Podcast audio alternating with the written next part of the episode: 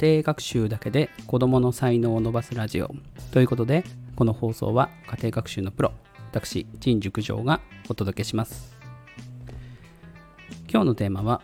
えー無料のタイピングアプリ5選ということでお届けします、えー今、まあ、小学校では昨日も話した通りタイピングの、えーアプリをかなり使っています、えそれは学力テストで、えこれからおそらくタイピングで入力するものが出てくるだろうというところから、まあ、学校の先生たちは、まあやらざるを得ないみたいな感じになってるんですね。で、え今特に注目が集まってるのは3年生から4年生。うん、やっぱこの2学年できちんとタイピングを練習すると、えー5、6年生で、えー何もかもの活動がスムーズになってきます。えーしかも3年生4年生は、えーローマ字の勉強あ3年生はローマ字の勉強をするので、えーそれと関連させてタイピングの練習ができるというので国語の勉強の効率がすごい上がるんですよね。なので、えー勉強の効率も上がるし必要なスキルも身につく、えーなので美味しいとこ取りができるんです。だから今小学校3年生なんかは今かなりねタイピングやってるんじゃないかなと思います。小学校3年生のねお子さんがいる方もしくは4年生も、えーちょっとね聞いてみてください。タイピングどんなのやってるって。でおそらく今からお話しするようなアプリを学校では使ってると思います、えー無料のものを基本的にはご紹介しますが、えー中には最後の一つだけはね学校でしか登録ができないものなので、まあこちらに関しては担任の先生にね相談かなと思います。それでは一つ目、えープレイグラムタイピングです、えーこちらはですねインターネットでタイピング無料とかって調べると、えーかなり上の方に出てきます。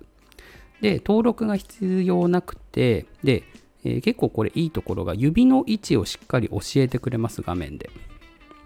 えーなんで指の位置をきちんと覚えた方がいいかっていうと野球で言えば、めちゃくちゃなバッティングフォームで練習してると、えめちゃくちゃなバッティングフォームが身についてしまいますよね。で、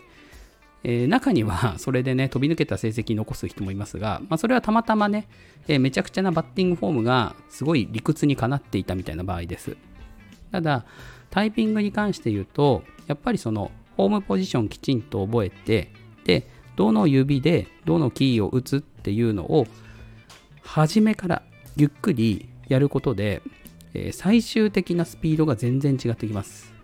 これに関しては、えー私は、えー結構チャットとかでタイピングを覚えちゃったタイプなので、えまあまあめちゃくちゃです、えタイプミスもかなり多いです。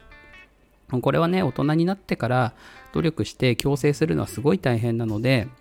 えー子供のどうせゆっくりしか打てない時に指の位置を正確にする、えこれをやるには、えーもってこいかなと思います。なのでこれが1番。え2つ目、えー寿司だ、もしくは寿司打ち、どっちかですね、読み方。えーこれ学校でも大人気です。おそらく、えお子さんでね、知ってるよっていう方、すごい多いんじゃないかなと思います。もうこれはもう分かりやすくね、回転寿司がこう流れてきてね、で、その回転寿司と一緒に、ま、文字が来て、それを打って、で正確に打てたり、早く打てたりすると、えーまあ、賞金が加算されていくっていうような感じです。で、似たようなもので3番目はポップタイピング。これもね、多分かなり有名です。えっ、と、コンボがつながると、まあ、どんどんどんどんポップコーンが弾けていって、で、弾けたポップコーンの数を競うみたいな感じですね。何粒って表示されるんです、ポイントが。で、これ結構、こう、連続で正しく打つことで、えー得点が、まあ、倍々みたいに増えてきやすくなるので、えー正確に打つっていうのを重視したいときにいいかなと思います。この2番、3番に関しては、えー同じホームページにあると思いますので、まあ、そちらね、見てみてもらえればと思います。で、え4つ目が件名当てタイピングです。これはね、小学校4年生にめちゃくちゃおすすめです。えーなんでかっていうと、小学校4年生は、えー都道府県についての勉強をします。で、国語の漢字でも、えー47都道府県全部を書くようなのが出てきます。で、その中で、やっぱりその位置とか、えー、名前とかを覚えながらタイピングの練習もできるっていうので、まあ、これはね、本当にあの一挙両得みたいな お得さがありますので、えー、おすすめです。まあ、4年生と言わずね、まだあの、地図をね、きちんと覚えてないかなっていう5年生、6年生にもおすすめです。そして、最後の一つ。で、これが学校でしか使えない、えー、学校でしか申し込めないソフトなんです。で、これね、すっごい古いソフトなんですけど、キーボードアドベンチャーっていうソフトです。で、えー、これはですね、えー、1面から30面まであって、こう RPG みたいな感覚で、え、タイピングでこう攻略していきます。敵を倒していくんですね。で、えー、どんどんどんどん攻略していって、で、最後の、えー、まあ、ボスみたいなのを倒すと、まあ、症状がもらえます。で、その症状が本当にね、よくできてるのと、クリアした人しかもらえないので、えー、結構ね、あの、全校集会とかで、え、クリアした人を表彰したりすると盛り上がります。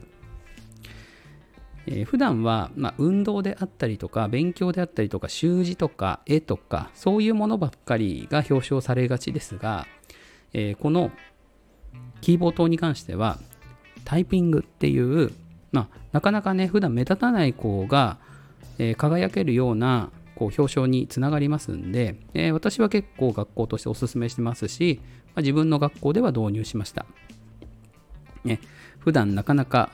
あれ、この人あんまりこう前後集会で名前呼ばれたことないなっていう人がずらっと並ぶので、えー、かなりこう子供たちからすると、あこれなんか自分でも練習すればいけるんじゃないかみたいな気配になります。